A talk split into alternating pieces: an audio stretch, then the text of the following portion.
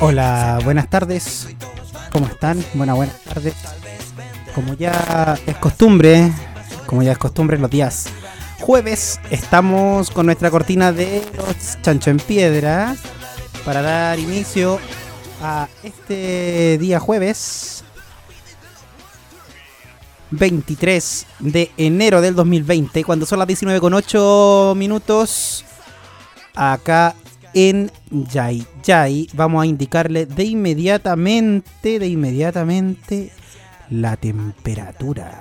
Porque aquí me dice que tenemos 31 grados y 20% de humedad y, y quiero corroborar si realmente tenemos 20, perdón, 31 grados. Bueno, hoy día vamos a hablar de muchas cosas, entre ellos la muerte del gran Nicanor Parra. Vamos a repasar su vida, su obra.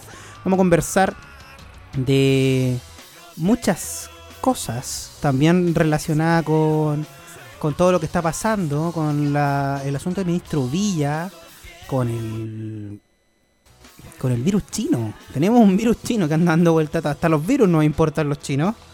Así, para que, para que se den cuenta que, que importan de todo estos muchachos. Tenemos el asunto del virus chino. Tenemos también... Eh, ¿Qué más le puedo contar?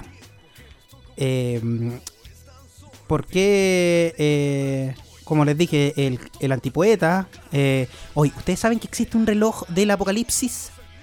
Sí, y se adelantó. Estamos a 100 segundos del apocalip- apocalipsis. Yo les voy a explicar por qué se llama reloj del apocalipsis y qué es lo que este reloj marca, por qué se hizo, cuándo se hizo, cómo se hizo, para que usted tenga una idea de qué eh, representa este famoso reloj del apocalipsis.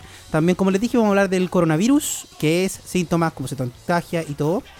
También, si usted sufre canas, si usted tiene canas, ¿por qué el estrés nos hace salir canas? ¿Se ha dado cuenta usted cuando está estresado empieza a ponerse más canoso? Aunque usted no lo crea. ¿eh?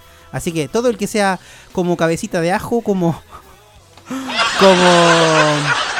como que está mucho tiempo en, la cordillera, eh, que tiene el pelito nevado, es porque usted está sufriendo de estrés, aunque usted no lo crea. Ahí lo vamos a hablar. Y también vamos a hablar algo súper preocupante, ¿ah? Que usted sabía que el grupo Penta, este famoso grupo que re- metió sus manos y está metido Luxich y todas esas cosas y metió las manos por aquí y por acá, en muchos lados en la política, recibe el 15% del fondo de inversión de la Teletón. ¿Usted sabía eso? Bueno, hoy día lo vamos a conversar, lo vamos a hablar, lo vamos a ahondar, pero primero lo voy a dejar con un tema que me gusta mucho, que es un tema de de los, chicos de Audioslave eh, con Chris Cornell. Esto es Like a Stone, acá en Los Principiantes, en Radio Azúcar, la más dulce de Chile 96.3. Nos pueden escuchar también en www.radioazúcar.cl. Nos pueden mandar sus llamados al 342 908203 o WhatsApp o audio al más 569 30 50 36 82. No dilatando más, los dejo con Audioslave, Like a Stone. Ya estamos de vuelta, ya. Pucha, me costó encontrar y yo no encuentro exactamente la temperatura exacta, exacta, pero dice por aquí el teléfono. Me dice que tenemos 21 grados. 21 grados. Para mañana 20, no lo creo. Así que estamos buscando la temperatura exacta para ustedes. Ya, así que ahí le vamos a dar la temperatura. Pero qué difícil que sea tan centralizado todo, hasta la misma temperatura es centralizada. O sea, usted imagínese que no podemos saber la temperatura exacta de Yay Yay. Estoy buscando en los portales, estoy buscando en todas las redes sociales si alguien me puede echar una mano para que tengamos la temperatura exacta de Yay Yay. Bueno, lo que le estaba diciendo, que un día como hoy, fallece un grande de los grandes. Fallece el señor Nicanor Parra. Dos años sin el antipoeta. Vamos a hacer un recorrido por la vida de, Don Nicanor, Don Nica, y vamos a hablar respecto a este gran antipoeta chileno. Dos años ha pasado desde aquel matemático físico académico reconocí y reconocido como el antipoeta Nicanor Parra falleció a sus 103 años. ¡Wow! 103 años falleció el gran Nicanor. Nació en San Fabián de Alico en 1914, siendo el primogénito de la unión de Nicanor Parra, padre, profesor de colegio, y Clara Sandoval. Nicanor Parra, eh, durante sus estudios en el Liceo de Hombres de Chillán, el poeta leyó poetas modernistas chilenos y empezó a escribir algunos de sus versos siguiendo el barroquismo sentimental y retórico de sus autores. En 1935, el hermano de la cantautora Violeta Parra escribió su primer poema Gato en el Camino, que fue publicado en una revista del INBA. En 1954, el poeta escribe su obra más emblemática, Poemas y Antipoemas, libro que produjo un corte radical en la poesía chilena. En los años 50 la fama llegó para el poeta con los viajes a Estados Unidos, Perú, Panamá, México, donde realizó conferencias académicas. Durante su carrera, el poeta escribió 23 libros en lo que destacan Canciones rusas de 1967, Obra gruesa de 1969 y Artefactos de 1972. Si bien no logró el Nobel, el poeta fue galardonado con el, fue galardonado con el Premio Nacional de Literatura en 1969, la beca Guggenheim en Artes América Latina y Caribe en 1972 y el Premio Miguel de Cervantes en el año 2012. Voy a leerles unas pequeñas frases que marcaron la vida del antipoeta para que así podamos eh, ir interiorizándonos en esta vida de este gran eh, exponente de la poesía y la antipoesía chilena. Bueno, primero que todo, viene llegando nuestro gran amigo Marcelino. Hola Marcelito. Hola. ¿Cómo estás? Aquí estamos, lo más bien. ¿Tú cómo estáis? Bien, pues bienvenido Marcelito, bienvenido. Vengo llegando como un bólido para acá. Me imaginé que venía ahí echando polvo para acá, así tanto rápido que venía. Oye, eh, estaba hablando del gran Nicanor Parra, eh, la Male no me pega la recordadita que murió hoy día Nicanor Parra, también coincide con Pedro Lemebel y otros más, así que también podríamos hacerle una pequeña pincelada de... Sí, hoy murió alguien también, no, recuerdo quién fue, pero un, creo que es un poeta o algo así. Voy a, voy a googlearlo porque me, escuché el dato, pero de entre tantos datos que escucháis en el día, de repente se te va. Sí. Mira, la, Male nos ayuda con eh, per, Parra, Lemebel y Uribe, nos dice. El, Uribe. Uribe, así que vamos a. Podríamos darle unas pequeñas pinceladas. Yo he, leído algo de la. Un resumen bien, bien acotado de la, de la vida de, de Nicanor Parra. Y iba a hablar de unas frases, pero podríamos tirar un temita y ahí después vemos las frases más que marcaron la vida del antipoeta y después podemos adentrarnos en Lemebel, en Uribe también. Un resumen bastante somero de su vida. ¿Te parece? Démosle. Y después, como le estaba diciendo a los auditores, vamos a hablar de Uvilla, que el hombre compró tierras de forma trucha y tiene que devolverla a los mapuches, que no era más, o menos. Vamos a hablar del virus chino, que está dejando la escoba. ¿Cómo se llama? El virus no sé cuánto. Espérate, déjame el nombre. Eh, oye, pero estaba escuchando que los chinos lograron cerrar, o sea, como sitiar, o sea, como que nadie entre ni salga, una ciudad de 11 millones de habitantes. Y otra de 6. Entonces eso solo lo hacen los chinos. Sí, Porque anda a hacer en Santiago eso. Anda, claro, se, te arranca, se, te arranca, por la orilla, terminamos igual. ¿no? terminamos, no, nadie sale, nadie entra. No, no, mira, el, este asunto del coronavirus. Coronavirus. Síntomas, cómo se te contagia, eso vamos a ver todo eso. También vamos a ver, ¿sabes tú que existe un reloj del apocalipsis desde la época de la Guerra Fría? En muchas películas se muestra el reloj del apocalipsis, que es como a la hora que podría ocurrir, o durante un día, a qué hora estamos eh, cerca del, eh, de la catástrofe, del apocalipsis. Y este reloj, en el último tiempo, estábamos a dos minutos. Entre comillas, si fuera un reloj, dos minutos. Ahora estamos a 100 segundos. Se adelantó. Así que ahí voy a explicar todo lo que es este reloj del apocalipsis y qué converge, qué hace, qué dice, para que tengamos una idea. Pero nos vamos con Bon Jovi para hacer el pequeño quiebre y hablamos después del señor eh, antipoeta. Vámonos con Living Like a Prayer de Bon Jovi. Acá en los principiantes. Rayo Azúcar la más dulce de Chile. Es un clásico de los 80. ¿Y quién no lo bailó en esa discoteca? Let It Be y cuántas más. Ah,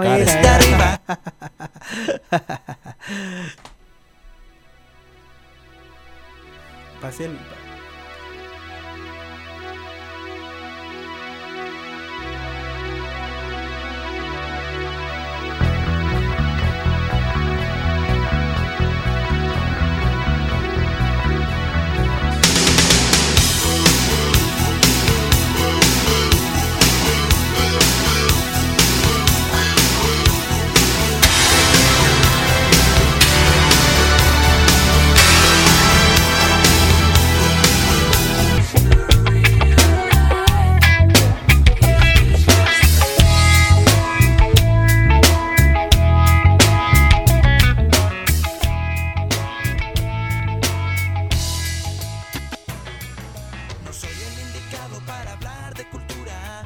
Ya estamos de vuelta después de ese temón que dijiste tú, Marcelito. Que, que lo veía y lo escuchaba ahí en esas épocas, en los años chorrocientos antes de Cristo. Sí. Yo calculo que esto, a ver, empezamos a bailar esta canción debe ser como los 87 por ahí.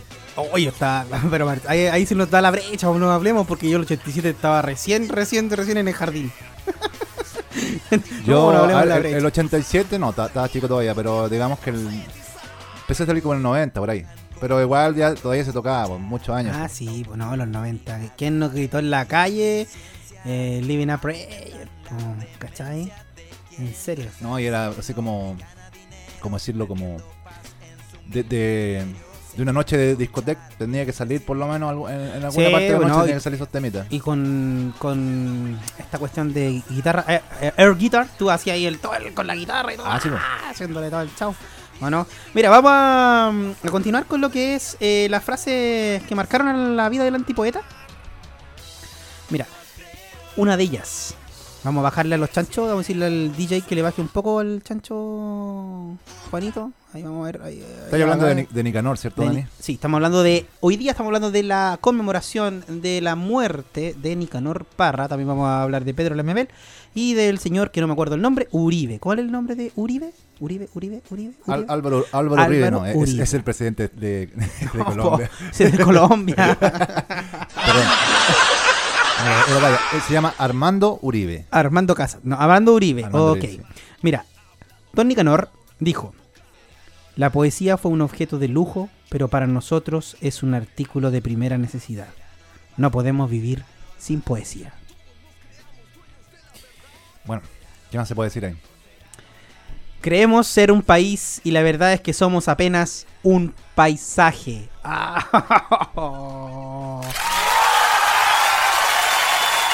Oye, te toca la médula cuando una frase es transversal al tiempo. Cuando una frase que se dice hace millones de años atrás sigue estando presente y representa es porque al final no hemos cambiado nada. Si él dice eso, imagínate, somos un paisaje, estamos, todavía seguimos siendo un paisaje, si todavía no, no conformamos como un país.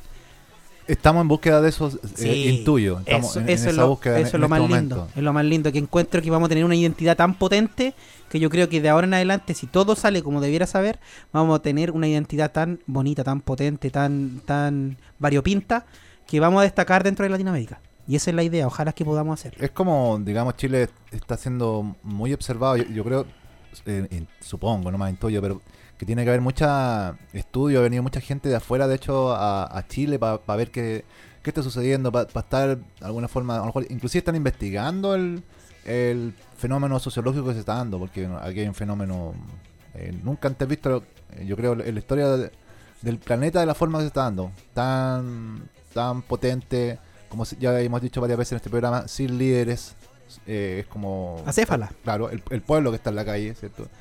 Y eso lo hace único y, doloroso igual, con cierto mucho grado de angustia, de tristeza por muchas cosas, pero también un momento hermoso. Sí, bastante, bastante onírico es lo que estamos pasando, es, bastante bonito. Mira, escucha, perdón. El que lava los platos tiene que ser una persona culta, de lo contrario, quedan peor que antes. ¿Es Parra igual? Parra. A mí lo que me gusta Parra es, bueno, la, la clásica que es como que O sea, ahí queda como definido también, en la frase que he dado tú y la que voy a dar yo también, lo que es la antipoesía, porque en el fondo no él no busca tanta eh, retórica y se cuestión tan provoca, ¿eh? claro, sino que en palabras simples, de repente algo que parece que fuera una estupidez, no está, diciendo mucho como esta. Izquierdas y derechas unidas jamás serán vencidas. Sí, pues. ¿Cachai? Eso es verdad. Es, un, clásico, sí. Eso es verdad. O sea, de hecho, eh, por lo que algunos especialistas dicen, siempre la política es como, es como el póker. Es como que se supone cuando tú llegas a una mesa de póker donde juegan nueve personas, de las nueve va, a haber una sola que va a ganar plata. Y, al final, si esas nueve siempre están jugando eternamente en su vida, todos van a perder plata.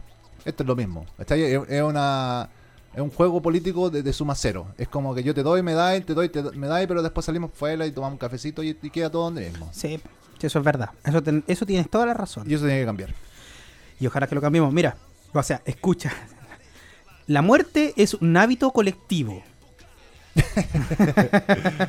sí. Llore si le parece. Yo por mi parte me muero de la risa es la forma, la visión de, las cosas. Están conectadas a dos, era, una sola frase toda eso. No, son dos frases ah, diferentes, Pero te da a entender lo que él ve de la vida. Mm. Llore si le parece. Yo, por mi parte, me muero de la risa. Es las dos formas de ver el, mismo problema. Bueno, eso es la típica del vaso medio lleno y, medio, vacío, que siempre se puede ver el enfoque porque tú decís, oh, y falta esto, esto y esto. Realmente llegas a una reunión y decís puras quejas y después te das cuenta o, o, la gente te dice, oye, todo lo bueno que hay, todo bueno, ese también. Exactamente. Siempre hay que estar ponderado. Aquí viene la frase que tú dijiste: la derecha y la izquierda unida jamás serán vencidas. Esa ya la, tocamos y la retocamos. El hombre que no se bebe su copa sanguinolienta no puede ser, creo yo, cristiano de buena cepa. Yo no soy cristiano, pero bebo igual. el pensamiento no nace en la boca, nace en el corazón del corazón. En el corazón del corazón. ¿Para qué hemos nacido como hombres si nos dan una muerte de animales? oh, en serio, aquí te da para pensar mucho. Pido que me den el pido que me den el Nobel por razones humanitarias. Este, todas esas 10 frases fueron las que marcaron al gran. Bueno, entre muchísimas otras cosas más que marcaron a Crónica Nicanor Parra. Sí, hay, uno, bueno, tampoco soy especialista, digamos que no, lo he leído tanto, pero uno que habla de un lugar imaginario y todo es imaginario. Y esa está muy buena. ¿La has escuchado, Danise? Eh, no, o sea, en realidad yo me puse a leer la vida, pero no me le puse a ver la, obra. Aquí la Male me va a tirar la oreja en algún momento, me va a decir, ¿cómo ves la vida y no ves la obra de Nicanor? sí, yo la imagino ahí diciéndome, ¿cómo no viste la...? pero es que en realidad a algún momento tengo siempre ganas de leer a Nicanor porque me llama la atención bastante. Por ejemplo, me ha llamado la atención su forma de plantear las cosas, de cómo se llegó a ser un antipoeta, cosa que él también le llamaba bastante la atención. Pero eh, he estado bastante atareado, así que por eso no he tenido tiempo de, ver todo esto. vamos a ver. Ya. Tengo, mira, eh, ¿Vaya a seguir leyendo algunas cosas más de No, no, no, yo creo que, mira, yo creo que una pincelada bastante somera, una pincelada bastante eh, pulcra para no para que si hay personas puritanas que le gustan Nicanor, no nos saltemos algo, no digamos algo y así darle por lo menos algo que ellos puedan reflexionar. Bueno, nos pueden corregir, llaman a la radio acá al 342-908203 y estamos dando la hora con, los datos de, de, Don Nica. Don Nica no, nos llaman, no, no es no, están hablando de cera, esto no es así, esto es asá. O si quieren también comentar con respecto al tema o pedir una canción o salvarnos, pueden llamarnos a, ese número. También enviarnos un WhatsApp al número, Dani. El WhatsApp es el más 569 30 50 36 82. Pueden mandar un mensaje de audio o un texto. Hoy acá tengo, mira, de lo que es Wikipedia, que es una como enciclopedia viva, ¿cierto? Que no muchos creen, pero digamos que está ahí entregando información. Está actualizado el día de hoy, pues dice Armando Uribe, escritor chileno. Eh, nace en Santiago el 28 de octubre del, 1933 y muere hoy 23 de enero de 2020. ¿Viste? Ya ahora dice, su biografía ya habla de que fue un poeta, ensayista y abogado experto en derecho minero chileno de la llamada generación literaria del 1950. Premio Nacional de Literatura en 2004, profesor titular de la Sorbona en varias ocasiones. Armando Uribe cursó sus estudios primarios y secundarios en el St. George College. Bueno, ya estamos hablando de que tuvo una buena escuela. Claro. que es como clásico también de repente para cimentarse como, como, como un artista. Porque a lo mejor puede haber mucho talento también en nuestros niños, pero si no, no tienen acceso a, una educación de calidad. A una formación, claro. Voy a, leer un poquito más. Dale. sus primeros poemas aparecieron en el, periódico alrededor del 1950, siendo estudiante, y su primer libro en 1954, cuando con prólogo de Roque Esteban Escarpa. Entre una y otra fecha, Uribe había participado en la Academia Literaria El Joven Laurel, que dirigía Scarpa en el St. George y participado en la antología homónima publicada en 1953. En 1957 contrajo matrimonio con Cecilia Echeverría Eguiguren, con su apellido, te dice mucho de dónde vienen, con quien vivirá 44 años, hasta la muerte de este año 2001. Murió su mujer. El año siguiente Uribe ayudó a publicar Inquietante Extrañez, recopilación de los eh, collages de su mujer. Su pareja tuvo cinco hijos. Ahí está un poco más larga la biografía. Pero en realidad, en, creo que igual eso falta un poco. O sea, yo Uribe lo, he visto en la televisión, siempre un tipo muy crítico.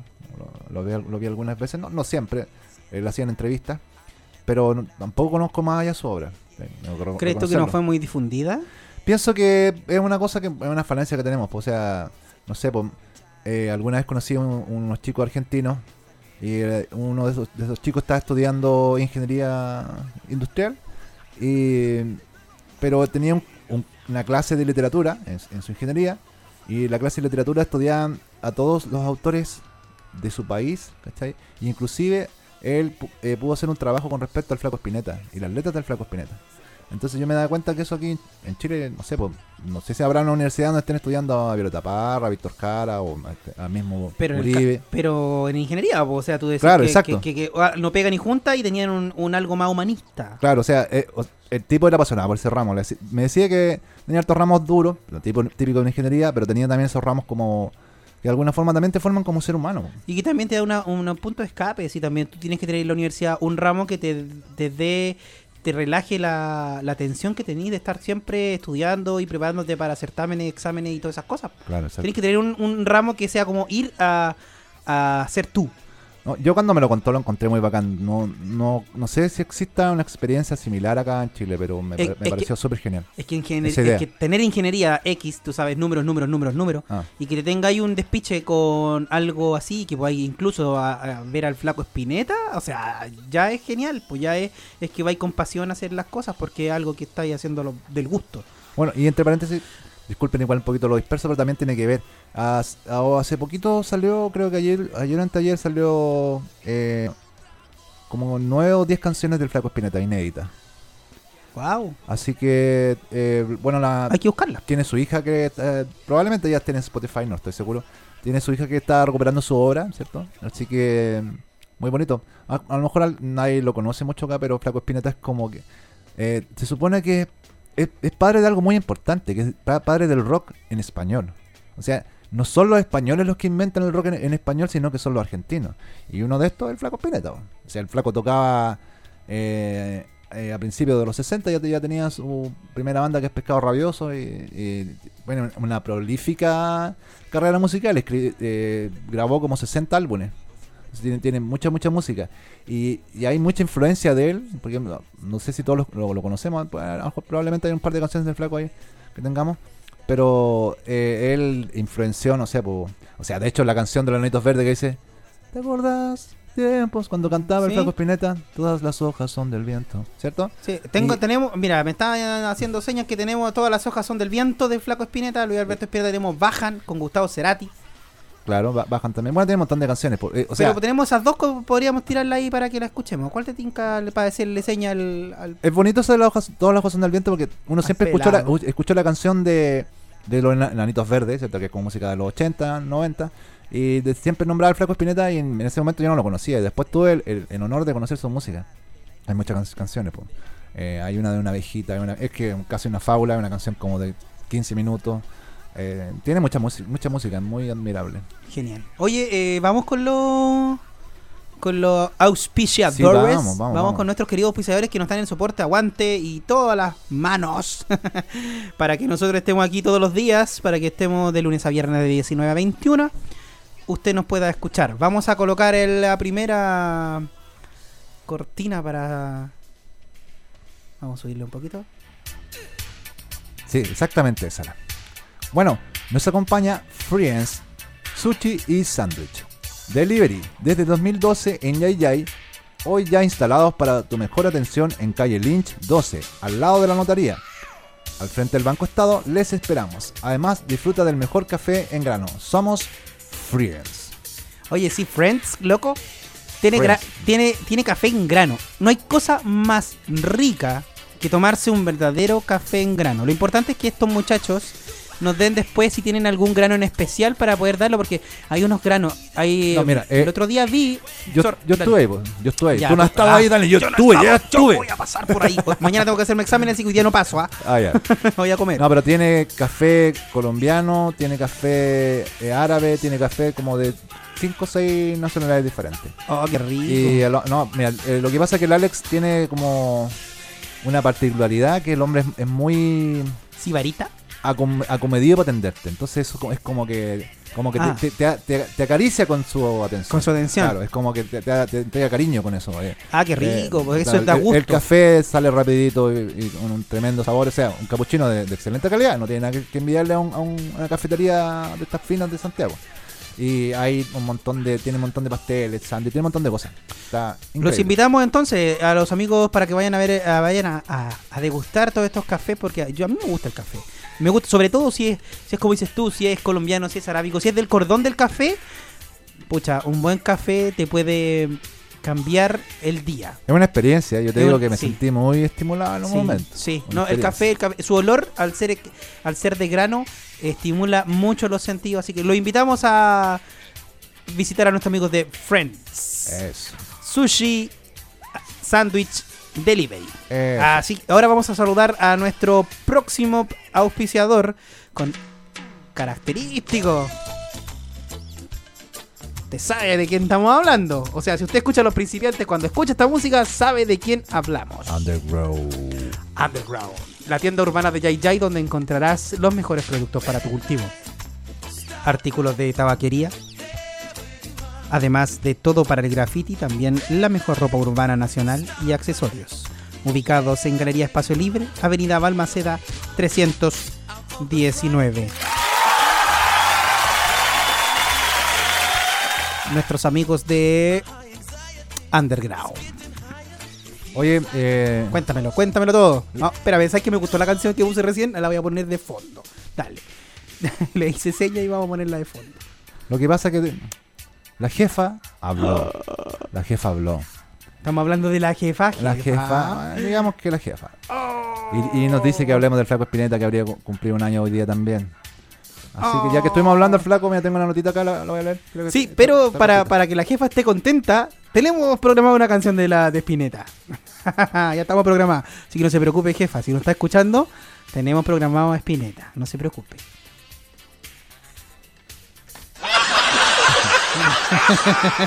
sí, aunque tú no lo creas, igual nosotros de repente nos, nos, mueve la, la cesera y. Esto dice, ¿viste? Este es el, diario El País, que me parece el país español, ¿no?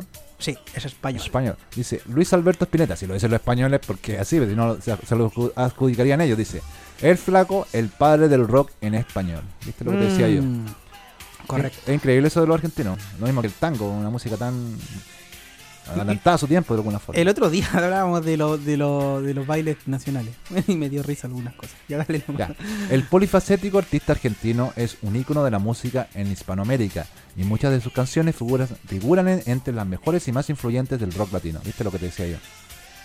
Luis Alberto Spinetta fue un músico precoz y autodidacta, influenciado por su padre, cantante aficionado de tangos, que dedicó todos sus esfuerzos al arte hasta ser considerado un polifacético ya que fue, ahí está el, significado de polifacético, que fue guitarrista, cantante, compositor, dibujante, poeta, escritor, ya está un respetado intelectual. Cáchate. Spinetta, apodado el Flaco, destacó tanto por su música como por su voz. En ellas volcó todas sus influencias que fue recibiendo de diversas ramas y personalidades como Vincent van Gogh, Freud, Sartre, Dalí, Nietzsche, Foucault, Deleuze, Castañeda, Lennon, Sagan, Beethoven y Arthur. Él le gustaba la fusión del jazz con el rock y fundó numerosos grupos hasta empezar una exitosa carrera en solitario a partir de los años 80. Su larga trayectoria con más de 40 años sobre los escenarios le hizo ser recordado como uno de los padres del rock en español, ícono del rock argentino y uno de los artistas más influyentes de Hispanoamérica en las últimas décadas del siglo pasado y primeros del año actual. Wow. Nació en Buenos Aires el 23 de enero de 1950. No era tan viejo el flaco, no. habría tenido 70 años. Flor, pues estaba, imagínate, ¿cuánto tiene Charlie Badulaki? Así yo. Charlie Badulaki, imagínate dónde, dónde me fui. Charlie García, ¿cuánto tiene más o menos? No, por ahí, está por ahí entre los 70 80.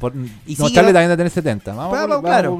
para el Va, pero, pero imagínate, andaría ahí con la tirándose las piscinas con Charlie, ¿o tirándose los piquetes. No, lo que pasa es que el, flaco era muy diferente a Charlie. Ah. Porque el, flaco era un tipo que todo el mundo lo decía. Yo no es porque, bueno, no lo conocí, pero su música lo transmite, pero todo el mundo, una cosa muy general, sabe que era un tipo demasiado livianito. Era una persona como, casi así como muy espiritual, muy espiritual, ah, muy suave, así, una persona y, muy poco dado, bueno, también tuvo metido las drogas, pero digamos que nunca fue un escandaloso de, los escenarios. Nunca fue como ellos, como ellos que estábamos hablando. Pucha, eh, todavía no sabes que todavía no encuentro qué temperatura hay hoy día aquí.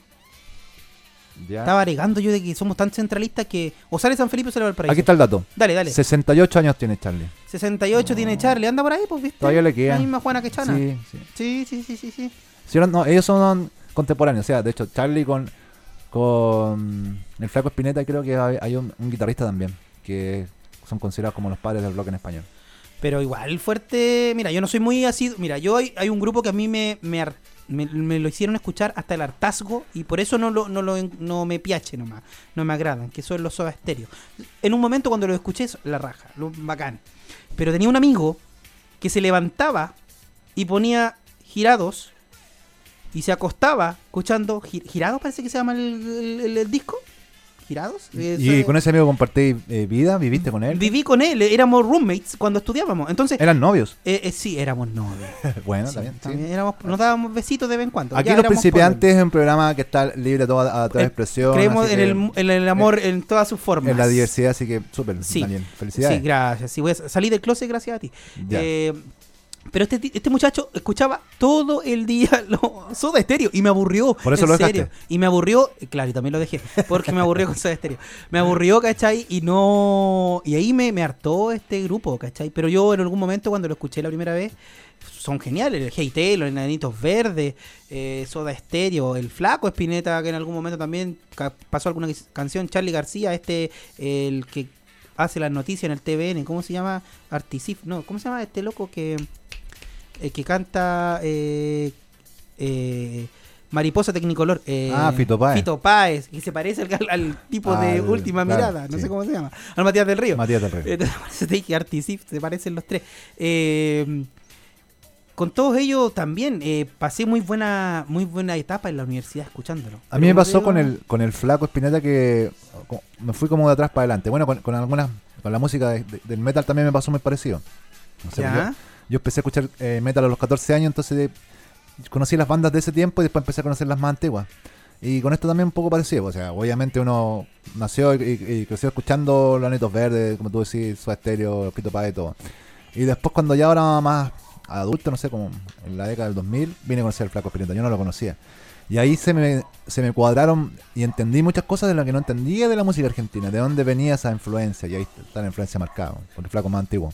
Mira, vamos a hacer el quiebre, vamos con el, eh, con todas las hojas son del viento del flaco Espineta para cerrar esto que hablamos de, de Uribe, hablamos de todo esto y después nos vamos, nos volcamos con una breve reseña, breve reseña de Pedro Lemebel. Leo su historia resumida y vemos los grandeitos. ¿Te parece? Ya, pues esta canción del flaco se la vamos a dedicar a todas esas mamitas hermosas que están creando sus bebitos o que llevan un bebito en el vientre. Escuchen la letra de la canción, es una canción hermosa. Todas las ojos son del viento. Espineta, en los principiantes. Radio Azúcar, la más dulce de Chile. ¡Oh! ¿Qué se coló? Se coló Bohemian Rhapsody. No puede ser. No, no, no, no, no, no. Qué terrible, ¿ah? Qué terrible. Vamos a tirar las mechas, vamos a tirar las mechas, vamos a tirar las mechas. Ahora sí. Nos dejamos con Espineta. Ahí sí.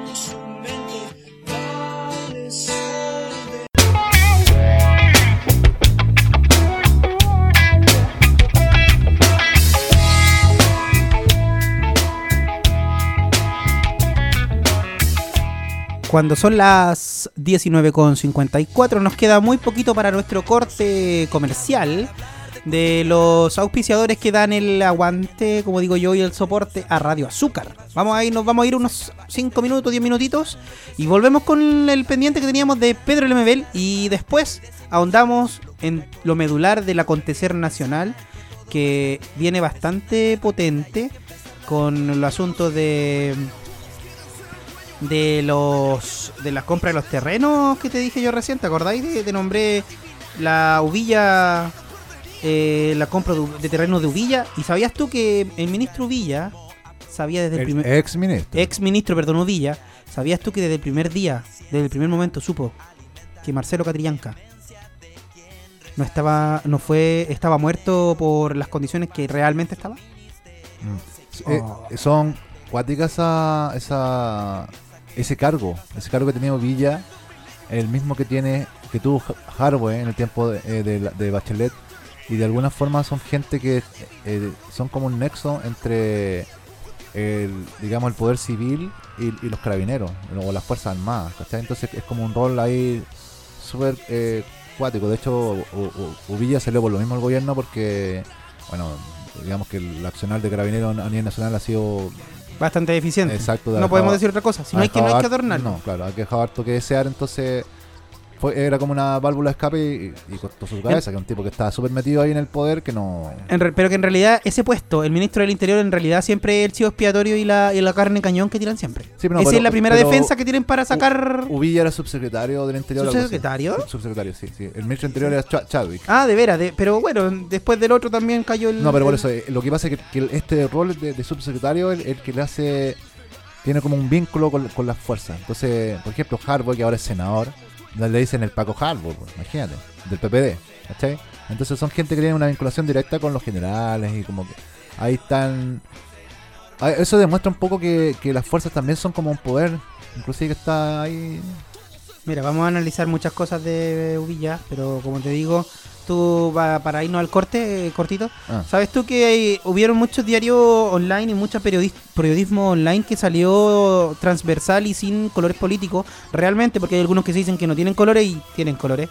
Eh, Todos los medios de prensa tienen una posición en este Caso, en este caso, en este caso, interferencia y mm, interferencia y el otro es Zipper eh, han sido bastante neutrales. ¿Ya? Y interferencia hizo un estudio con esto y hizo un seguimiento de todas las noticias que tienen que ver con Uvilla y lo vamos a leer de forma bien. Ellos hicieron un resumen de la caída del subsecretario Uvilla. Mm, ahí está bueno. Así que vamos. Oye, Dani, tengo el dato antes, antes que nos vamos a la pausa. Dale, el dato que, Me, que, pediste delante. Dale. La máxima fueron 32 grados, la mínima fueron 14 y estamos en este momento ya hay 28 grados. 28. ¿Y dónde lo sacaste? Mi teléfono. ¿Tu teléfono? Sí, está ahí, ahí tiene una aplicación. Oh, ya. Esa me tenéis que decir cuál es porque yo no tengo ni idea. ¿Ya? Vámonos entonces al corte comercial. Nos vemos a la vuelta, muchaches, muchachas y muchachos. Así que cuídense. Nos vemos. Nos escuchamos. Radio Azúcar, la más dulce de Chile. Radio Azúcar. Azúcar y se parte de la mejor programación. Azúcar, la más dulce de Chile.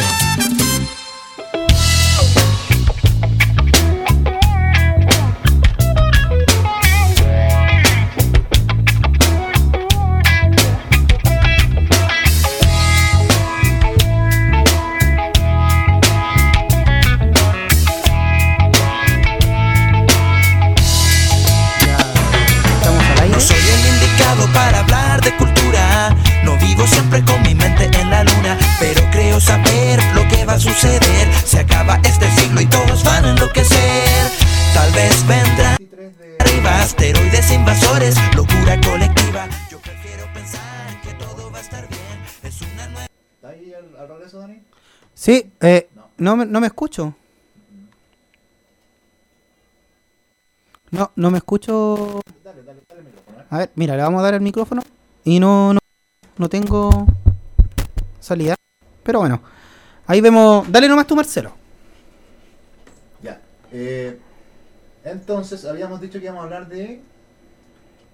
Estábamos, íbamos a hablar de Lemebel.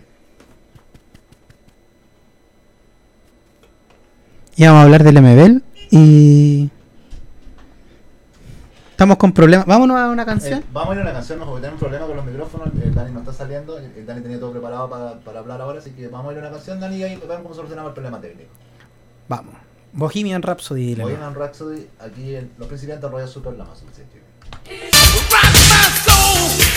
Hola, ahí está. A ver, Dani, habla. Veamos cómo vamos por ahí. Ahí estamos saliendo. Eh, estamos volviendo. ¿Qué había pasado? Tuvimos nuestra fallita técnica, pero estamos de regreso, de regreso. Oye, ¿qué, había, ¿qué había pasado? Parece que se había apretado un botón accidentalmente. ¿Cuál? Ese mismo. ¿Lo ven? ¿Lo ven, señor auditorio? ¿Lo ven? ¿Ese plomo? Ese plomo.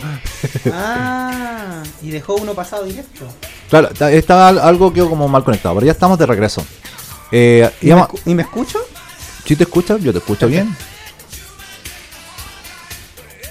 Por lo menos yo, yo estoy escuchando. Hoy íbamos, a hablar de Lemebel.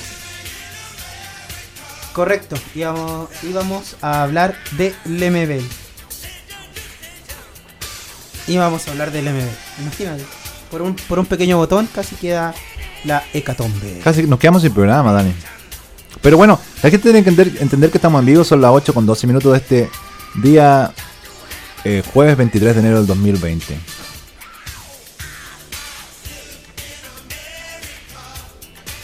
Ya, comenzamos. ¿Cómo me escucho ahí? Dale no, yo te escucho bien. Ya, perfecto. ok, vamos. Pedro Lemebel. Pedro II Lemebel Mardones. Sí, Pedro Lemebel fue seguramente el único escritor chileno que se maquillaba y usaba zapatos de taco alto, al menos en público. Maquillaje y tacones fueron parte de la propuesta contestataria de este escritor, que de ser un niño pobre criado a orillas de un basural y un artista travestido que usaba la provocación como herramienta de denuncia política. Pasó a ser uno de los actores chilenos más comentados y exitosos de, las, de la última década. Pedro Mardones Lemebel, hijo de Pedro y Violeta, nació en 1952, literalmente en la orilla del Saljón de la Guada. Vivió en medio del barro hasta que a mediados de la década siguiente su familia se mudó en conjunto de vivienda de viviendas sociales en Avenida Departamental. En ese medio, en el cual los niños tenían limitado el acceso a la educación, ingresó a un liceo industrial donde se enseñaba forja de metal y mueblería y posteriormente cruzó estudios en la Universidad de Chile, de donde egresó con un título de profesor en artes plásticas. Sus primeros acercamientos sistemáticos a la literatura ocurrieron en un taller literario comienzo de los 80, donde empezó a escribir cuentos. También participó en algunos concursos menores, como el organizado por la Caja de Compensación Javiera Carrera, donde obtuvo un premio por su cuento Porque el tiempo está cerca, publicado en una antología en 1983. El autor tenía entonces 26 años y trabajaba como profesor de artes plásticas en dos liceos, de los cuales fue despedido ese mismo año, presumiblemente por su apariencia ya que no hacía mucho esfuerzo por disimular su homosexualidad. Después de esa experiencia, no volvió a hacer clases y decidió concentrarse en los talleres de escritura. Allí fue forjando redes intelectuales y políticas y afectivas principalmente con escritoras feministas y de izquierda como Pia Barros, Raquel Olea, Diamela, Eltit y Nelly Richard, quienes lo acogieron y vincularon a instituciones que estaban a medio camino entre la cultura marginal de residencia a la dictadura y a la academia oficial. Sin embargo, su inserción en las filas de la militancia de izquierda fue problemática, ya, que su homosexualidad tampoco fue bien recibida en ese círculo. La primera vez que usó sus famosos tacones fue en 1986, en una reunión de los partidos de izquierda en la estación Mapocho, donde el escritor leyó su manifiesto, Hablo por mi diferencia, ante una audiencia perpleja. Ese mismo año Pedro participó con siete relatos suyos de la antología Incontables, editadas en el taller de Pía Barros.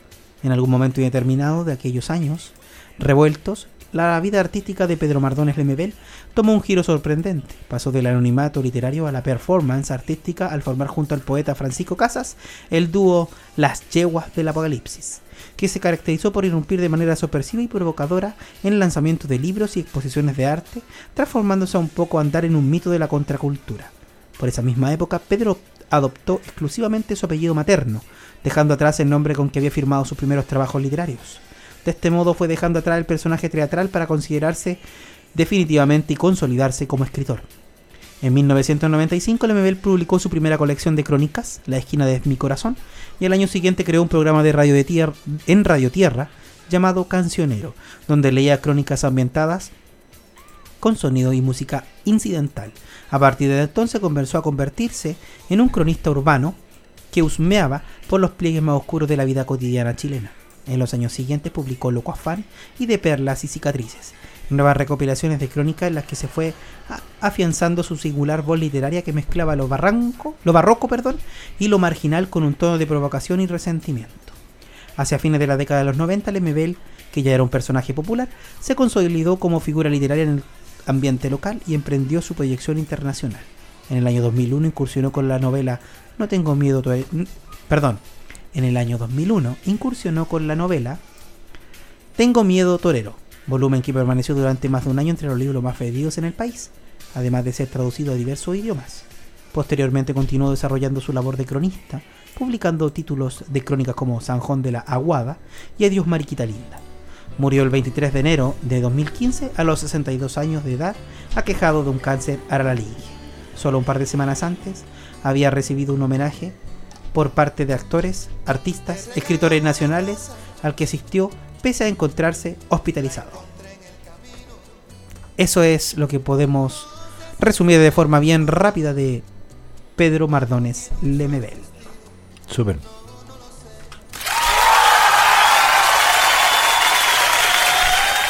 Complejo ser artista homosexual en un país machista y que el arte siempre ha sido mirado con, con desdén, así como que si alguien toca la guitarra, ah, qué bien que toque, toque la guitarra, pero nadie piensa que no para, para, llegar a tocar la guitarra de, alguna forma... Eh, Hay años. Claro, trabajo. Entonces, No, no, no, pienses que alguien que toca la guitarra es como, oh, qué, entretenido, pero no, es una persona que es un trabajo. Entonces, no sé, pues si quieres llevar a alguien que toque en tu casa, tienes que pagarle porque toque en tu casa. Sí, eso es verdad. No por un, por un plato de comida va a tocar. O a lo mejor sí, pero digamos que es un, trabajo. Una, una, una bonita labor como cualquier otra. Oye, Marcelo, ¿demos vuelta del tablero? Démosle. ¿Sabes tú que Grupo Penta, el famoso Grupo Penta, recibía el 15% del fondo de inversión de la Teletón a través del Banco de Chile? A ver, RPT. RPT. mire, no estamos criticando la función de la Teletón, pero yo creo que dentro de estos 40 años podríamos haber hecho algo más que solamente tener un día de desfile de todo este tipo de, sentimentalismo. este, es mi parecer. El grupo Penta recibe el 15% del fondo de inversión de la Teletón a través del Banco de Chile. El presidente de Penta y principal financista de la UDI, Carlos Delano, posa junto al ex diputado UDI Ernesto Silva, que también es su sobrino. Miren, un nuevo antecedente se suma a la denuncia realizada por el ex fiscalizador del Servicio Impuesto Internos, Iván Álvarez, sobre el contacto con el ex martillero Jorge Valdivia, quien contó que parte de los dineros de la Teletón, que recaudaba a través del Banco de Chile, se usaban como cajas chicas por el grupo Penta.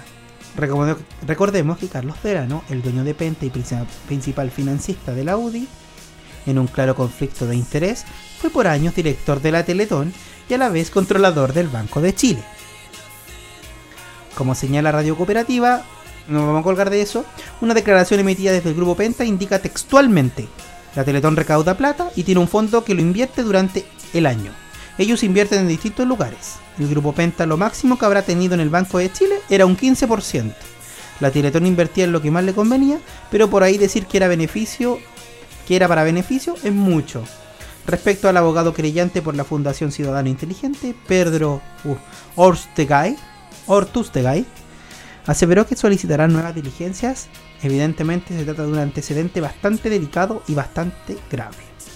Entonces, para resumir, el director de la Teletón que recaudaba el dinero a través del banco que, él controlaba, invertía el 15% en Penta, empresa que por casualidad era de su propiedad. Penta, recordemos que más de encima es el principal financista de la UDI y de la RN. Y para los que no saben, la Teletón es administrada por los empresarios más delincuentes y corruptos de Chile. ¿En serio creían que no iban a utilizar la Teletón para su beneficio? ¿Mm? Sí, bueno, a ver, hablar de la Teletón que se eh, don, Francisco y la Teletón eran como dos tótems, ¿cierto? Así como los cuales le teníamos un respeto tan único, recuerdo ser niño, en el año 78 se hizo la primera. Ni, siquiera la recuerdo mucho, tendría tres años. Pero siempre recuerdo ser niño y que era como un entusiasmo de mis hermanos mayores, soy el menor de, siete hermanos, de ver la, Teletón y que como que nos, eh, se, amanecían y yo me levantaba en la mañana para ver el, espacio infantil. Es, como una fiesta nacional, ¿cierto? Y que yo veía a los niños. Pero después vais comprendiendo eso, o sea, el hecho de llamar a los niños impedidos, ¿cierto? Impedidos, que es como decirle inválido, alguien que no sirve, ¿cachai? Y como, como hacer... Eh, como esa cuestión de, este de, ponerlo ahí, como exhibirlo para que, oh, pobrecito, hay que ayudarlo. Este desfile sentimental el que me, eh, eh, molesta. Eh, claro, entonces de repente te, generaba esa sensación como de lástima y donaba por, no sé. entonces eran muchas cosas. Aparte, bueno, la donación de la gente lo encuentro algo súper, eh, ¿cómo decirlo? Noble, una actitud quizá muy altruista de la gente, pero la empresa no, la empresa... Eh, libre de impuestos. No, claro, libre de impuestos y si tú así haces una publicidad para una institución tan potente como es la Teletón, no sé, pues si tiene cinco competidores en el mercado, que por lo general en Chile son menos los, competidores, pero si tienes cinco competidores, tú vayas a vender eh, tres veces más que cualquiera de tu competencia. Durante el periodo Durante el periodo de la, Teletón. Entonces, eh, solo con utilidades pueden hacer el aporte, solo con parte de las utilidades de, esa publicidad pueden hacer el aporte y pagar. Entonces los tipos no están sacando plata de su bolsillo, no están haciendo un esfuerzo, no están haciendo un sacrificio. Es parte del negocio traer la Teletón, es un negocio. Y te, llaman, te llaman, aporte a la Teletón, venda, y lo que nosotros recaudemos le daremos a la, a la Teletón de tanta... Al final, como dices tú, terminan ganando mucha plata, y de esa mucha plata sacar un poquito para dar a la Teletón. Mm. Y más encima, libre de impuestos. O sea, quedan exentos de ellos de pagar impuestos. Igual es difícil porque es como el tema de los bomberos. O sea, ya, se acaba la Teletón, ¿cómo llevamos a esos chicos, cierto?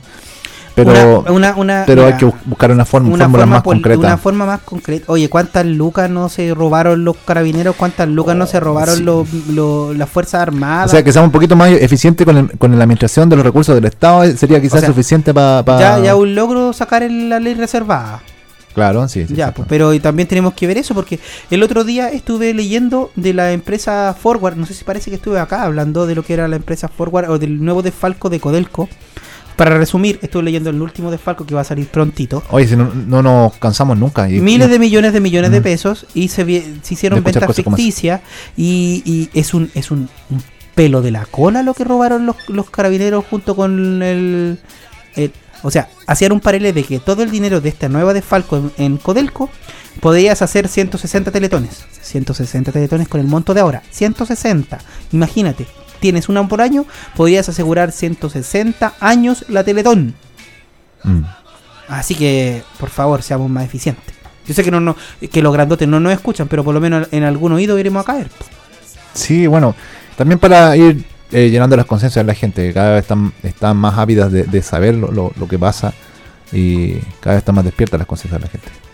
Oye, Dani, ¿vamos a una canción? Pongámosle una canción. Esta canción es de Calle 13 y se llama La Perla. Acá los principiantes Roy Azúcar. Sí, la más dulce de Chile, 96.3. Oye, esto va dedicado a todos los barrios de Puerto Rico.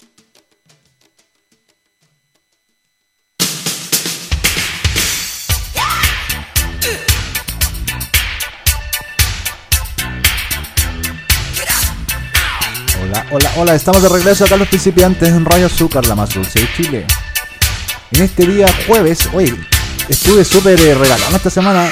Vine todos los días a la radio. Está bien, pues está bien. Si una vez me tocó a mí triple, cuádruple, quíntuple día.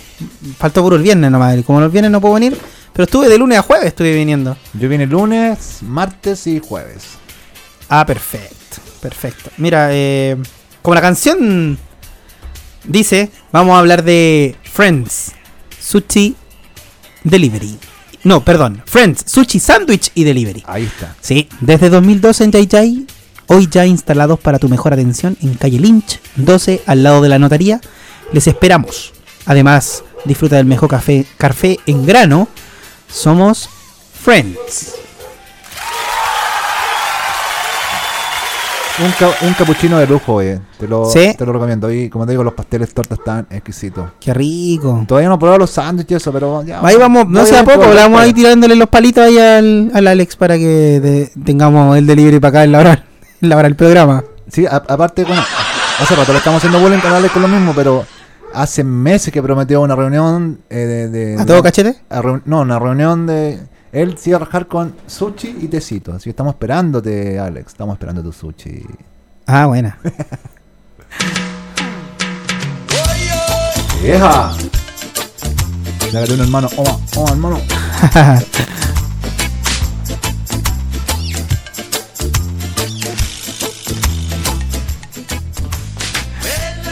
Dámosle. Póngale nomás. Underground. La tienda urbana de Yay Yay. Se demoró el Dani porque estaba tomando, estaba aguantó mucho el rato el humo. Sí, no lo voy a soltar. La tienda urbana de Yay Yay, donde encontraremos, o de donde encontrarás, los mejores productos para tu cultivo. Artículos de tabaquería, además de todo para graffiti. Y también la mejor ropa urbana nacional y accesorios. Ubicados en Galería Espacio Libre, Avenida Balmaceda 319, Underground. La semana pasada estuvieron de cumpleaños, el día jueves de la semana pasada tuvieron muchos premios. Tuvieron, lo perdí, sí. Sí, yo, yo regalé aquí. Yo dije, vaya, así, así, a todo cachete. Vaya, diga que viene de los principiantes, le dan regalo. Vaya, compre mil pesos, le dan regalo. Vaya, compre pasadito la luca, regalo. Y regalo por todo, tiraba un dardo, regalo. Oye, la pasaron. Había una exposición de artistas locales en vivo. Había después música. Tiraron la casa por la ventana estos muchachos. No, sí, te escuché, Dani, todo eso que dijiste, pero lamentablemente ese día no pude venir, pero tenía cualquier gana. Creo, tiene- creo que estuvo espectacular esa cumpleaños de Underground. Sí, muy bueno los underground, pues muchachos. Muy bueno, muy bueno, muy bueno. Estábamos hablando de cosas. Nos vamos a ir ya ahora directamente a- al lado, al polo opuesto de lo que estábamos hablando, de todo esto, de los artistas que fallecieron el día de hoy. Vamos a hablar de el, secre- el subsecretario Uvilla. Vamos a ir directamente, o ya lo habíamos nombrado. No, no lo hemos nombrado. ¿Murió Villa también? No, Mu- Murió del gobierno. Claro. Le cortaron la cabeza políticamente. Claro, mira, Uvilla también supo desde el primer día que Catrillanca no murió en el enfrentamiento. En, un- en su breve historial periodístico, eh, la- el portal que vamos a tocar es Interferencia, ha dedicado especiales esfuerzos en fiscalizar la labor del poderoso subsecretario del Interior. En esta serie de en esta serie republicamos los artículos más importantes de su participación en el caso Catrillanca, la adquisición de mm, tierra mapuche sin serlo, sin serlo, y el juicio que lleva a la familia Painequir para su devolución con serio episodio de intimidación. Historias que ayudan a comprender la caída de Rodrigo Uvilla. Uvilla también...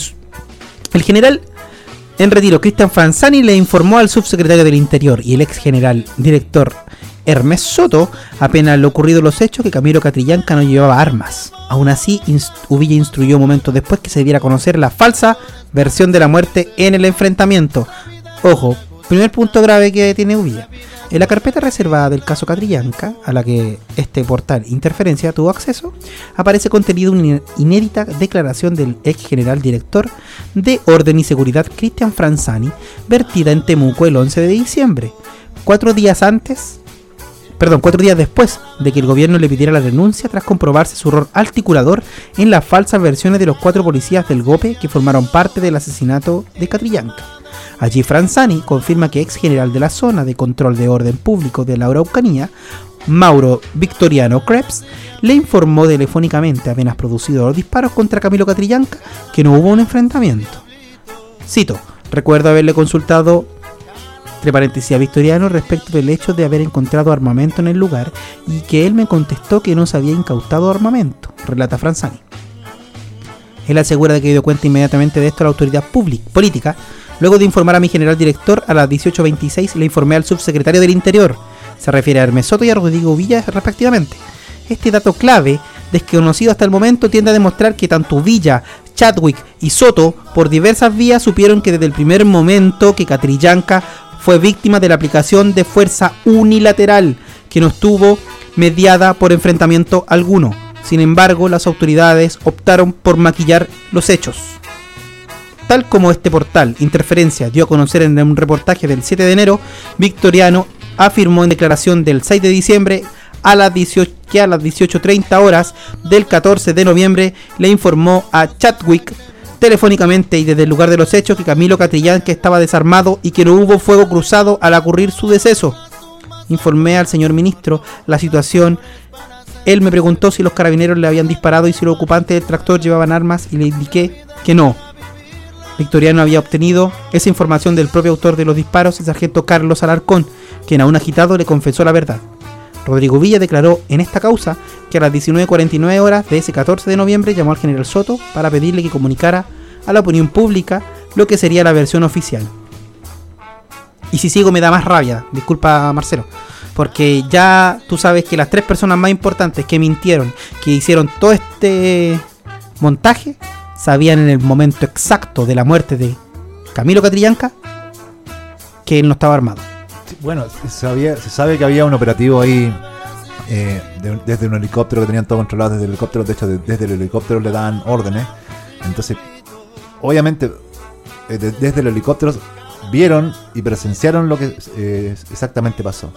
Entonces, de- de- desde ahí partimos mal. O sea, y hay que recordar que el presidente de la República, recuérdate que su primera, una de las primeras fotos que se sacó cuando ya asumió fue con el comando jungla de atrás. ¿Te acuerdas que salió como Sí, po. portada en el Mercurio y era como que ya nosotros venimos a ordenar la Ara- Ara- Araucanía y siempre la prensa diciéndonos que los mapuches eran malos, que se estaban, que, oh, que, que mapuches más incendiarios, que estaban quemando eh, el, el sur, estaban quemando forestales, estaban quemando un montón de cosas y los junglas se suponía que iban a, ir, iban a ir a poner el orden allá. Pero en el fondo, ¿qué es lo que sucede realmente? O sea, es un pueblo que ha sido oprimido por cientos de años y que sigue siendo oprimido, ¿cierto?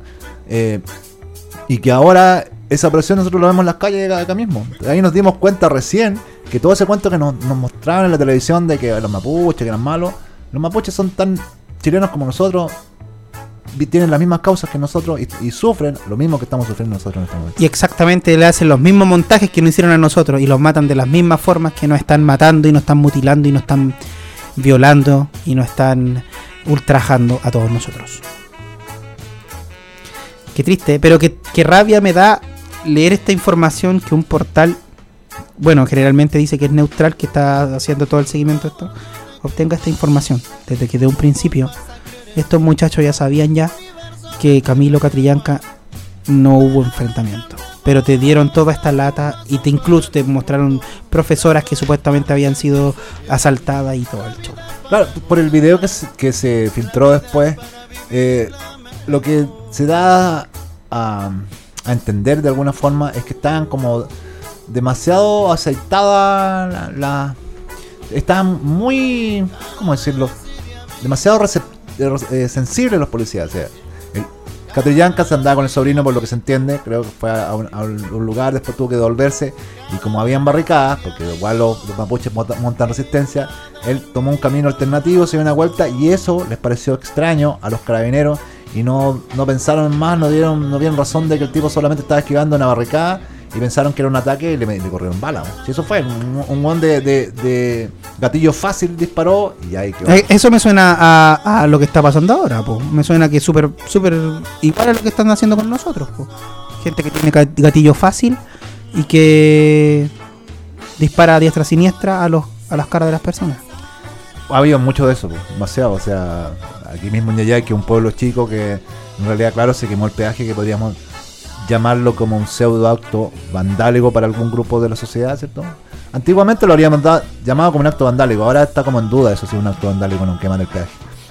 Pero Eso- eso, eso ha sido lo más grave, no sé, pues, eh, han tenido algunos apedreos en la comisaría, qué sé yo, pero digamos que el pueblo se ha manifestado más que todo en la carretera y ha sido ciertamente pacífico. Y aquí igual han habido heridos, han habido gente golpeada, han habido muchas cosas. Mira, eh, usted que ha estado viendo las noticias, redes sociales y ha escuchado respecto a un famoso virus, se llamado coronavirus, que viene desde Asia, Nos saltamos nos saltamos al coronavirus. vamos. al coronavirus, Vamos al lo coronavirus. saltamos, vamos a dar este, este Bueno, esta durante- patada de tablero. En, en el primer bloque hablamos de que lo- los chinos habían sido capaces, lo escuché en la radio hace poco rato, eh, de parar, de no, de, blo- de cerrar un- una ciudad con 11 millones de habitantes. O sea que no salga ni entre nadie de ahí en un mes para hacer una cuarentena. Cuarentena, Eso lo hacen los chinos. O sea, correcto. no, no creo que alguien más en, en el mundo pueda hacer algo como, que, como eso. Acá nos arrancamos, como dijiste tú, por todos lados. Nos dicen quédense en las casas. Acuérdate, acuérdate el toque que queda el primer día Claro, toque el queda. primer día de que Era- andábamos jugando era- a la escondida Claro, el toque que queda más, más pasado por el. por el cuatro ahí letras. mismo, Eso. Miren, lo que debes saber del coronavirus, la enfermedad que se extiende por Asia y el mundo. Una enfermedad respiratoria, ¿cierto? Es Sí. como un resfrío, parece. El ¿no? brote del coronavirus en China ha puesto alerta a las autoridades sanitarias mundiales. Se parece al mortal SARS, que infectó a más de 8.000 personas y mató a 774 en una pandemia que arrasó en Asia en el año 2002 y 2003. Es- Vamos a darle información. Esto no es generar pan- eh, exaltación, esto es solamente para que usted se vaya informando de lo que está pasando, porque hay mucha información falsa. Incluso dicen que los pedidos del Express pueden traer el virus. Incluso salió Mañalis, que le creo, tiene menos respaldo que un columpio ese hombre. No le creo nada ya, porque la, la, salud es la mejor del mundo mundial acá en Chile, así que no deberíamos preocuparnos. Dijo que, los libros de- ¿Cómo se llama? Fue lo que dijo. Los libros de, de felicitaciones estaban llenos. estaban Los llenos- del Compin. Claro, estaban llenos de felicitaciones. Sí, no, por eso te digo, yo no le creo nada. Entonces el tipo dijo, no, si puede venir del Express. Y la no, yo no le creo nada. Pero mira, el coronavirus de Wuhan, que se originó en China, ha puesto en alerta a las autoridades sanitarias mundiales. Se parece al mortal SARS, como les dije, que infectó a 8.000 personas y mató a 774 en una pandemia que arrasó en Asia 2002-2003. Aunque no es tan fuerte, dicen los expertos, que se mantienen vigilantes. Ahora se sabe que el virus se puede transmitir de persona a persona y gran flujo de viajeros por el año nuevo chino causa preocupaciones de contagio. Ya hay más de 600 casos en 8 naciones. En Latinoamérica, las autoridades de Brasil evalúan la presencia de un posible caso. Posible caso, presencia de posible caso. ¿Ok? Algunos dicen que la- las serpientes serían el origen del brote del coronavirus en Wuhan. ¿Qué es lo que sabemos? ¿Qué es el coronavirus? Según Centros de Control y la Prevención de Enfermedades, CDC por sus siglas en inglés, los coronavirus son comunes en todo el mundo, puede infectar y enfermar a las personas. Los coronavirus humanos comúnmente causan enfermedades leves a moderadas en personas de todo el mundo. Se sabe que dos nuevos coronavirus humanos, el MERS-CoV y el SARS-CoV, causan enfermedades graves con frecuencia. Explican. ¿De qué se trata este nuevo brote? Se llama 2019 NCOV, según los CDC, y está causando un brote en la ciudad de Wuhan, de China. Ya hay más de 600 personas diagnosticadas a nivel mundial. Fue identificado el 9 de enero de 2020 por la Organización Mundial de la Salud. ¿Cuáles son los síntomas? Según las autoridades locales, los pacientes enfrentan fiebre, tos, dificultad para respirar, neumonía y dolor en los músculos. ¿Cómo surgió? El brote surgió el mes pasado en Wuhan, la ciudad más grande del centro de China y un importante centro de transporte. Las autoridades en China han relacionado las infecciones virales con un mercado de mariscos y vida silvestre de Wuhan que han estado cerrados desde el 1 de enero para evitar una mayor propaga- propagación de la enfermedad. El 8 de enero, científicos chinos identificaron el patógeno como una nueva cepa de coronavirus en la misma familia del síndrome respiratorio agudo y severo mortal SARS. Así que eso es lo que podemos eh, decir. Según explican los de la CDC, los coronavirus que infectan a los animales a veces pueden evolucionar y convertirse en un coronavirus humano. Eh, Es todo un tema ese de las pandemias, porque en realidad quizás se puede controlar y, y no pase más de una noticia, un poco de miedo, pero hay que recor- recordar, no sé, porque en el 1918 eh, hubo un virus que surgió en España, eh, atacó fuertemente a Estados Unidos y murieron cientos de miles de personas. O sea, Claro. hace 100 años no más. En el, en el- no, en el, en el 1918. Eh, hace poco más de 100 años. Entonces, es una cosa que puede suceder. Sí. Ahora, tenemos más información, pero también como tenemos más información y tenemos quizás más formas de resguard- resguardarnos, que toda la población se puede informar más rápidamente para protegerse, también tenemos eh, aceleradamente eh, el, el intercambio con la gente, o sea, la gente se sube en aviones, viaja para todos lados eh, en, en- en cualquier momento, entonces es mucho más fácil ex- eh, se extienda, se, eh, se expanda un contagio como una pandemia como esa. Así que Mira, hay que estar atentos. O sea, escucha. Se han detectado varios casos fuera de China. En Tailandia, Japón, Corea del Sur, Singapur, Taiwán, Arabia Saudita, Macao, Hong Kong y Estados Unidos. ¿Cómo protegerse? No hay vacuna contra el cora no hay vacuna contra el coronavirus. Ojo, pero por el momento. Pero varios equipos están trabajando para crear una. Pero hay cosas que puede hacer para reducir el riesgo de infección. ¿sí? Segunda CDC. Lavarse bien las manos por lo menos durante 20 segundos y hacerlo de manera frecuente. Evitar tocarse los ojos, la nariz o la boca sin haberse lavado las manos. Evitar el contacto cercano con personas que puedan estar infectadas. Es como lo más lógico, lo que uno tiene que hacer normalmente en su vida diaria. O sea, si uno tiene la mano sucia no se va a refregar los ojos. Ni la nariz ni la boca, pues. ¿Tú cachai eso que en las culturas asiáticas eh, la gente se contagia mucho menos porque ellos no se tocan? Nunca. No, nunca- no tienen contacto no- no- físico. No tienen contacto físico. Entonces, nosotros tenemos la típica, ¿cómo estás, compita? Un abrazo y te das la mano ahí. Y la mano, ahí- a lo mejor esa otra mano no está, estaba sin lavar y, Sí. y te puede contagiar de muchas cosas. Pero bueno, en, nuestra cultura, ¿qué le vamos a hacer? No hay forma específica para tratar los pacientes infectados. La CDC dice que en su mayoría los pacientes se recuperan por su cuenta. Tomar medicina para la tos, el dolor y la fiebre. Tomar duchas calientes para ayudar con la tos y el dolor de la garganta. Usar un humidificador. Tomar mucho líquido, permanecer en casa y descansar. La CDC advierte que se debe consultar al médico si hay mayores preocupaciones por los síntomas. Así que no hay que tampoco generarse así como, ah, no podemos morir. Hay que eh, ir analizando y viendo si es que hay casos. Obviamente todas las personas que fueron a la provincia de Wuhan eh, de forma mundial están siendo alertadas para que se hagan... Eh, revisiones y se dice que todos los infectados en algún momento estuvieron en alguna provincia en China donde estaba el virus, de todos los países que nombré recién. Así que no hay que tanto alarmarse, hay que ver también la información, hay que tener un dejo también de sospecha en las informaciones que nos entregan las redes sociales, porque a veces los tontitos hacen eh, fake news para que la gente caiga y se genere la histeria colectiva. Así que hay que estar bien atentos a los canales oficiales, verificar bien la fuente y que no, no generar una una histeria colectiva de forma innecesaria. hay que decir que las redes sociales son ciertamente entretenidas, que a veces se publica mucha información que no sale en la televisión que puede ser muy cierta, pero también hay mucha información falsa. Entonces hay que tener esa capacidad de cotejar la información. No lo primero que... Eh, la, letra resiste muchas cosas, entonces no lo primero que usted vea o lea es cierto. Es cierto. Así que sobre todo busque las fuentes. Si es un, un, portal muy desconocido, eh, cotégelo con otro portal. ¿De dónde sacó la información? Claro. Cambiamos. Mira, ¿te acuerdas que hablamos del reloj del apocalipsis? Y te iba a explicar lo que era y tú me dijiste, no, no sé, y veámoslo. Dale. El reloj del apocalipsis avanza. La humanidad está a 100 segundos de su fin. En muchas películas se muestra el reloj del apocalipsis, en algunas eh, películas basadas en la Guerra Fría de este Estados Unidos y Rusia, siempre se muestra el, el reloj del apocalipsis. El fin del mundo se acerca, espoleado por la amenaza de la guerra nuclear y la crisis climática y se encuentra a 100 segundos del abismo, según la actualización del 2019 del reloj del apocalipsis de los expertos del Boletín de los Científicos Atómicos. El pasado año la humanidad se encontraba a dos minutos, por lo que la urgencia es aún más perentoria, advirtieron hoy los científicos. Ahora estamos expresando lo cerca que está el mundo de la catástrofe en segundos, no en horas o en minutos. Es la más cerca que hemos estado al fin.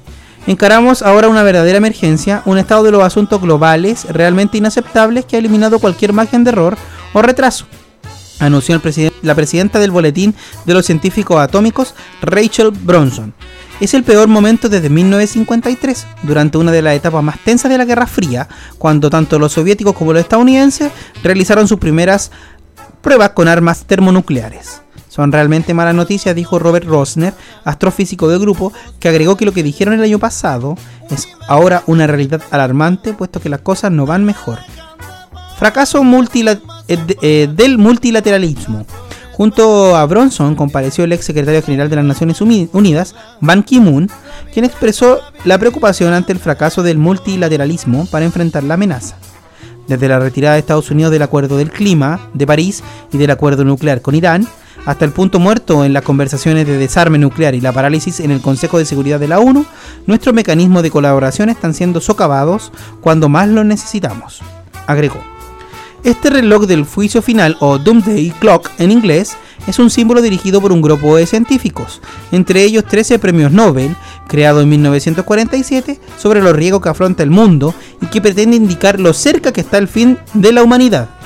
Desde 2007, el reloj ha incluido en sus valoraciones el deterioro del planeta debido al calentamiento global y el cambio climático. Más o menos se entendió lo que es el reloj del juicio final, es que en si hubiera un juicio final, en 100 segundos estaríamos ahí, en el juicio. Estamos a 100 segundos de eso. Si seguimos así. Eso es lo que está indicando si fuéramos un día de 24 horas. Si nuestra vida fuera un día de 24 horas, estamos a 120 segundos de que termine nuestra existencia. No creo. Está difícil. Así que, y todo lo que ha tomado, todos los factores. Desde que está, como dice, Estados Unidos se salió del plan de desarmamento con Irán y todo el asunto. Así que. Y, los mares contaminados, el medio ambiente contaminado, las ciudades como zonas de sacrificio. podemos nombrar eternamente. Sí, eso es verdad. No, eh, nos quedan poquitos minutos. Podríamos. ¿Algo que quieras decir? ¿Algo que quieras hablar? Ah, quería. El otro día estuve. Dale, a ver. Aprovechando de. este espacio que, me dan la Radio Azúcar, eh, aprovechando de, publicitar eh, una elección que se hizo ya en, mi comunidad, de Las Palmas, y acá están los resultados. Quería darlos para que, con transparencia, ya que dos días en la radio estuve hablando de, esta elección, voy a dar los resultados. Bueno, salió electo como presidente Manuel Fernández Pizarro con 27 votos. quedó como secretario Luis López con 7 votos y había un empate entre Sergio Aracena y Manuel Valeria de seis votos y se vio por el libro La Antigüedad, entonces el, más antiguo era Manuel, Manuel Valeria, así que eh, quedaron ellos los tres la directiva, el tesorero. Así que una, una felicitación para la eh, comunidad regante de Las Palmas que se está organizando nuevamente y, tenemos nuevos dirigentes. Yo también estaba candidato, pero, no salí. Pero en realidad, digamos que yo ya llevo harto tiempo ahí en, como dirigente y, creo que era el momento ya de dejar y qué mejor que votando. Así que La Palma decidió, eligió, eligió una nueva directiva y mis felicitaciones para ellos, el, apoyo. Somos, tenemos que eh, aprender a trabajar en, equipo, aprender a, trabajar buscando el beneficio de la comunidad. Sé que hay algunas prácticas que, que hacen que no toda la gente tenga agua y creo que esas cosas hay que cambiarlas, hay que trabajar para que ojalá llegue el agua a todos los lugares. Bueno, con la poca agua que hay, pero que llegue el agua. Pero eh, los dejo igual invitados a estos nuevos dirigentes para un día venir a la radio. Si, gustan, aquí los vamos a estar esperando para hacer una entrevista y, nos, cuenten de primera fuente lo que pasa ahí en Las Palmas. Daniel. Bacán. Bueno, ya son las 20.55, vamos a estar haciendo ya el término, como decían, lástima que terminó el fe. ¿Te acordás? Sí, eso se llama... Porky, Porky. Porky, sí. Porky. Bueno, eh, dejándolo invitados para mañana de 19 a 21 horas. Otra vez los principiantes estarán al aire haciendo la previa para el fin de semana, viendo todo lo que son las contingencias nacionales, viendo todo lo que es el carrete, toda la pachanga y todo el movimiento que hay en el fin de semana. Y esperando que tengan un, buen eh, término de día, caluroso día.